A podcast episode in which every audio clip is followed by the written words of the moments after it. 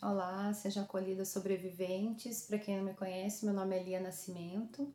Eu faço parte do projeto Quebra-Narc, junto com algumas outras sobreviventes e terapeutas especializadas no transtorno de personalidade narcisista. Esse projeto ele tem o objetivo principal de informar e divulgar né, esse transtorno que infelizmente acomete entre 7 e 8% da população e que muitas vezes é confundido como um simples relacionamento abusivo normal, né? Se é que isso existe, né? Mas é, a nossa nosso objetivo é realmente trazer essa informação e esclarecer as dúvidas da perspectiva dos sobreviventes. Então, as informações que a gente passa aqui não substituem um diagnóstico clínico, né? É, a gente vê pelos relatos das vítimas, a gente consegue identificar o comportamento padrão de um narcisista, mas para fechar o diagnóstico seria necessário realmente um diagnóstico clínico, tá?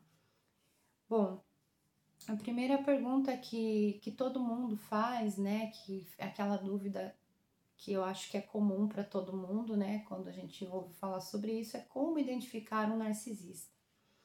Então, assim, gente, a primeira coisa que precisa ficar claro: o narcisismo é um transtorno de personalidade. Ele está catalogado nas doenças mentais, né? Ele tem até um CID. Então, é, ele é um transtorno de comportamento que a pessoa pode adquirir na adolescência ou na fase adulta depois de um trauma. Então, ele também é catalogado como um transtorno pós-traumático, tá? Infelizmente, até hoje, a gente não, não tem relatos de pessoas que tenham sido curadas desse transtorno, tá? Algumas delas conseguem tratamento, mas como é um transtorno onde o paciente raramente é, assume o diagnóstico, então fica bastante complicado quando a gente fala de tratamento, né? A boa notícia é que as vítimas, sim, temos cura, tá? Bom, é, eu vou deixar aqui também no nosso, no, aqui embaixo nos comentários, a, a definição clínica que nós temos no nosso blog, tá? E, e para quem quiser dar uma olhada, lá tem todas as características clínicas, né, que definem esse tipo de personalidade. Mas a gente vai falar aqui é, um pouco sobre o comportamento padrão de um narcisista, né, que realmente faz com que a gente veja nos relatos de todas as vítimas que se trata de uma pessoa com esse transtorno, tá? Então, gente, é, é muito importante que a gente fique atenta a esses sinais, tá? Para quem já está no relacionamento com uma pessoa e ainda tem dúvida, é, começa a lembrar como é que foi o começo, tal, porque essas são, assim, as, as red flags, né, as bandeiras vermelhas que a gente tem aí como comportamento padrão. O primeiro deles é o espelhamento, tá? O espelhamento, é, na verdade, é, é a principal né, ferramenta do, do narcisista é o espelhamento, justamente por isso que o transtorno leva esse nome, né? Por causa do mito do narciso que se apaixonou pelo reflexo dele, né?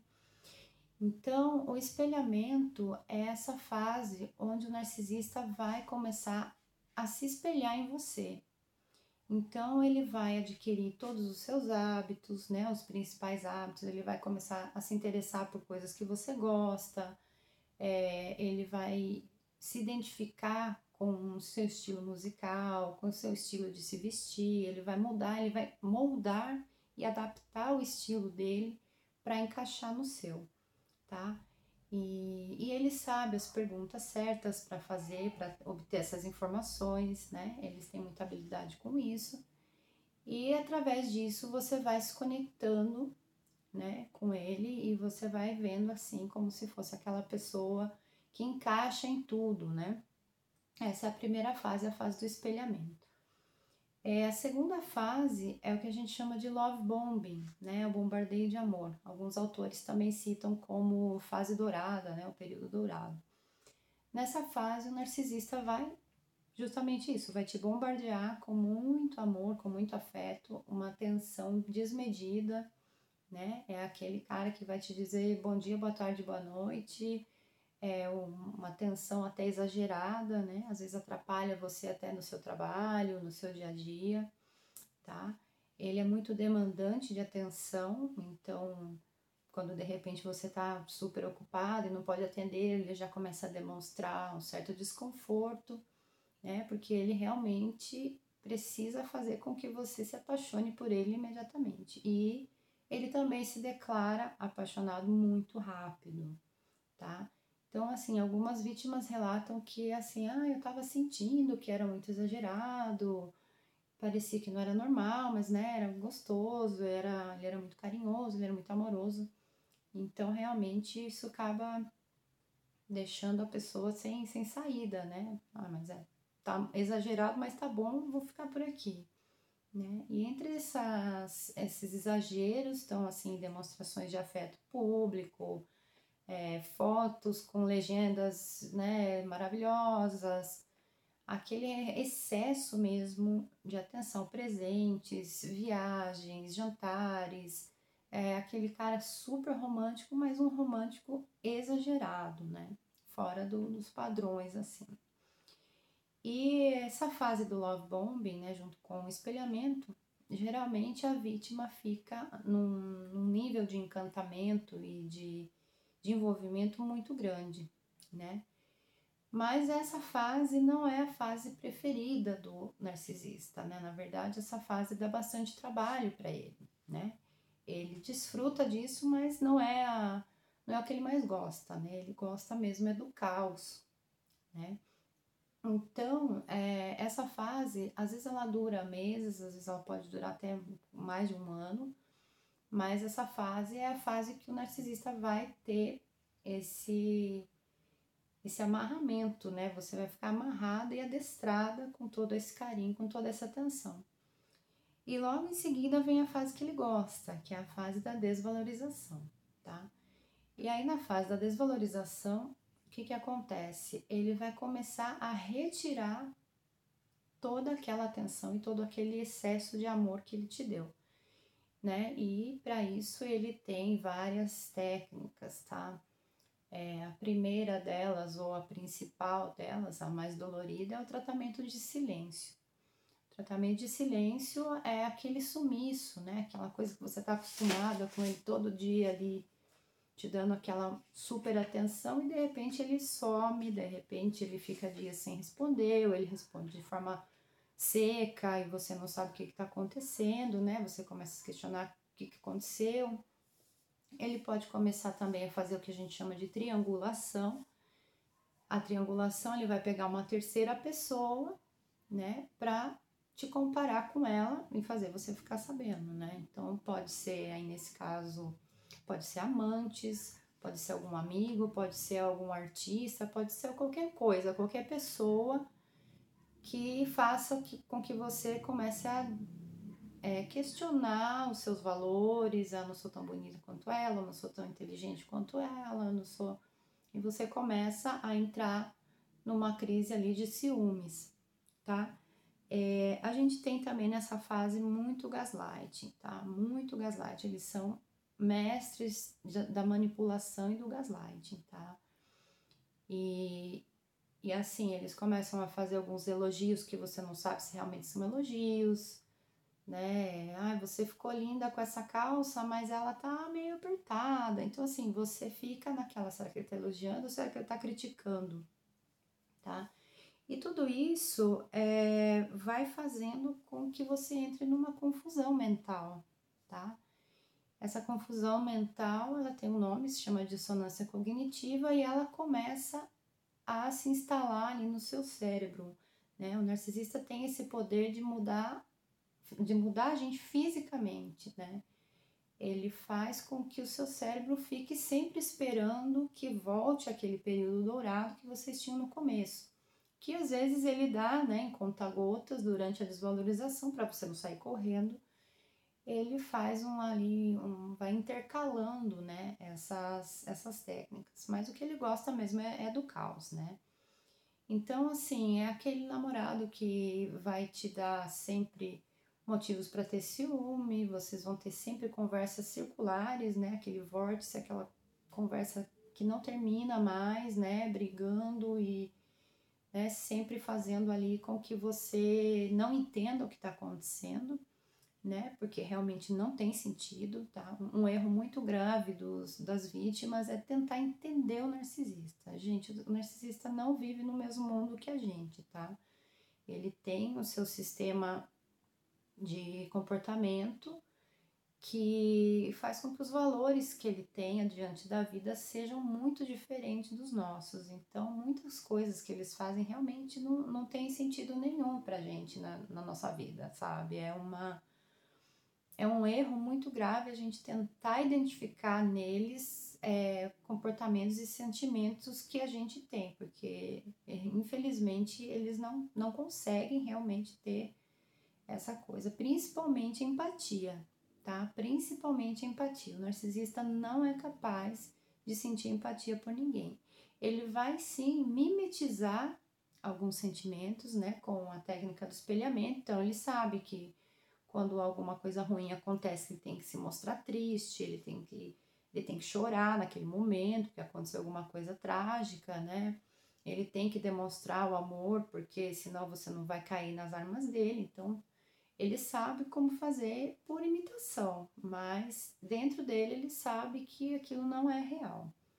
Tá? Então, assim, essa foi a primeira pincelada, tá? Que é a principal dúvida das, das nossas seguidoras aí, de todas as vítimas, né? Claro que não para aí, porque depois da desvalorização vem o descarte, vem o que a gente chama de hoovering, que é quando ele começa, ele te descarta, depois ele te puxa de volta né, para o ciclo do abuso.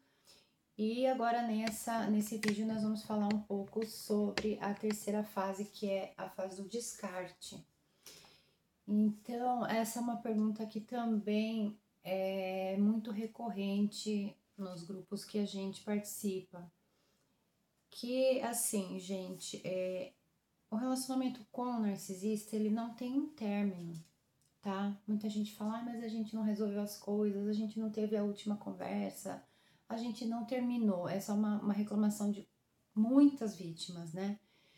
Então, assim, é importante que vocês saibam que o narcisista não termina, tá? Ele te descarta. Ou muitas vezes você consegue, quando você chega numa situação limite, você também consegue descartá-lo, né? Você consegue mandar embora da sua vida pelo menos por um tempo. Então, é muito importante que a gente entenda que são conceitos diferentes, tá? Ele te descarta, a gente usa essa palavra tão pesada, né? Porque realmente ele não tem aquela conexão emocional com você como a gente tem com eles, tá?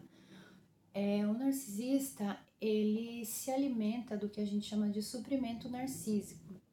Suprimento narcísico, gente, é toda, todo tipo de emoção que a gente pode transferir para ele. Como eu falei, né, ele também é uma pessoa que teve um, um, um trauma e ele está sempre buscando validação, né? Só que essa validação que ele busca é através de provocar emoções nas pessoas, entendeu?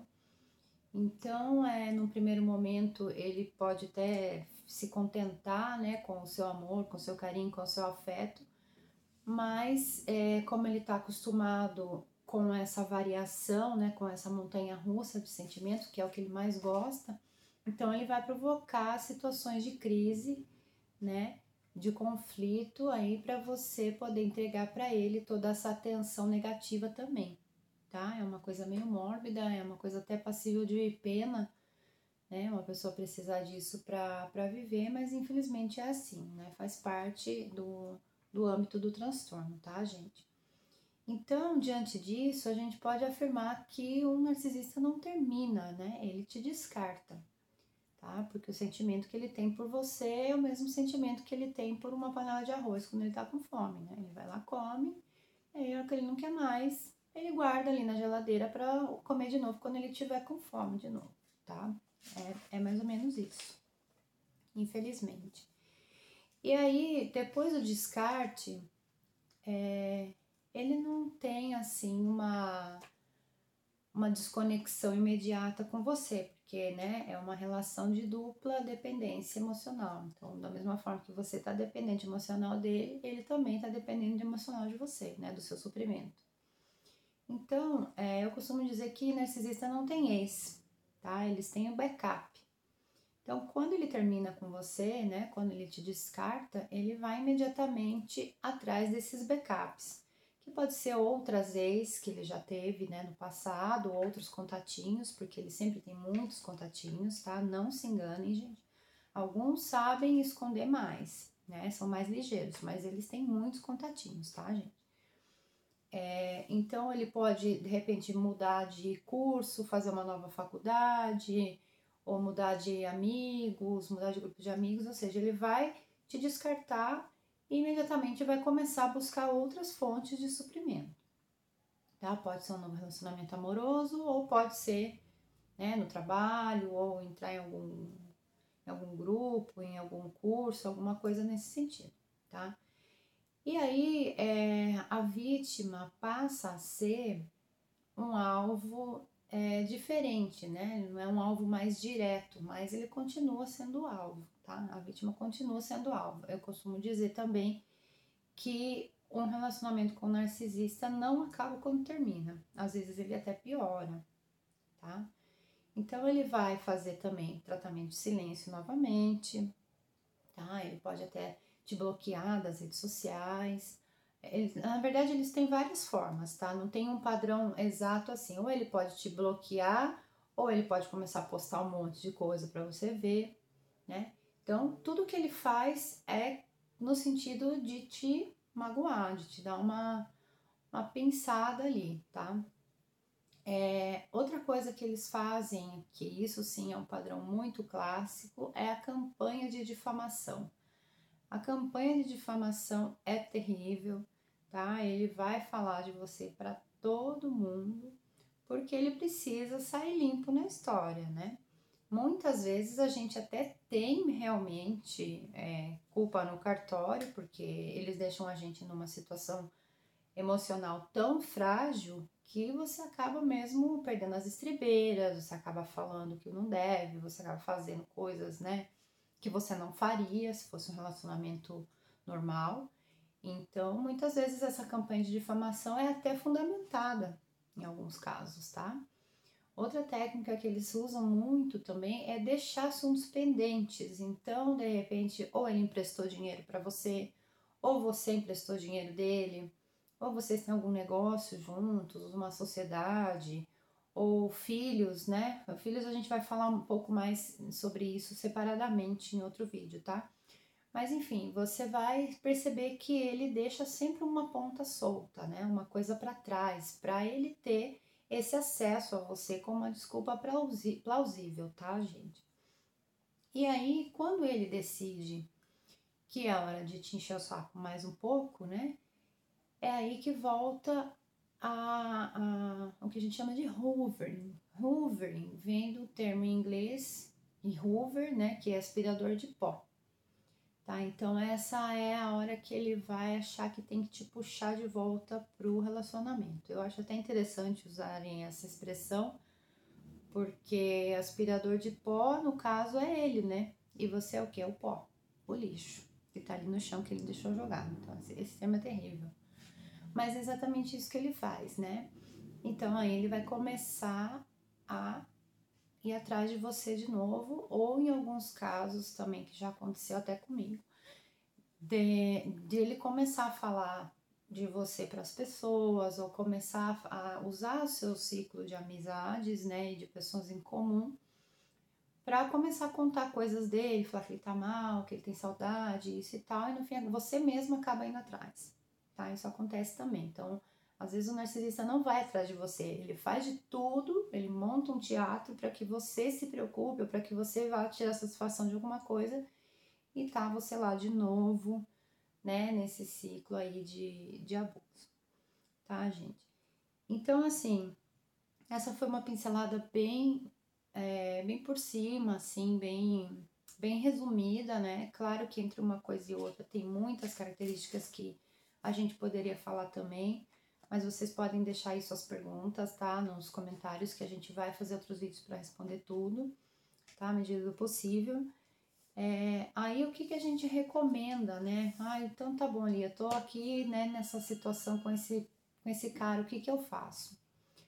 É, gente, é muito complicado para a gente é, falar para vocês faça isso ou faça aquilo. O importante é que você se informe tá? O primeiro passo você já tá dando, que é tá assistindo esse vídeo, que tá aqui nesse grupo de apoio, tá? O primeiro passo é o mais importante.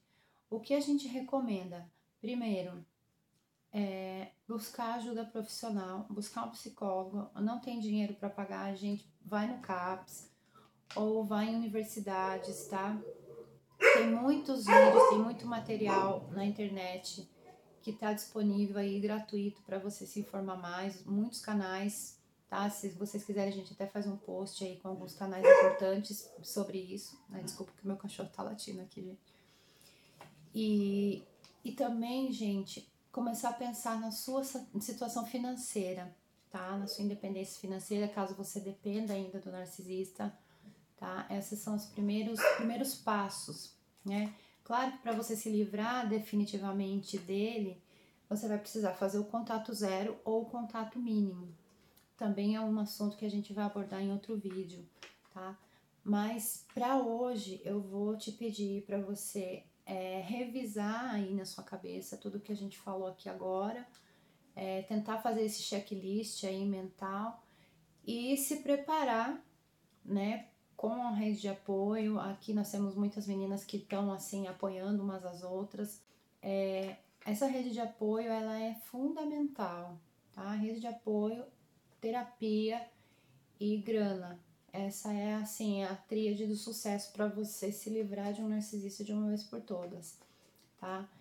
Eu quero dizer para vocês que eles não têm cura, mas nós temos e vai ficar tudo bem. Um beijo para vocês e até o próximo vídeo.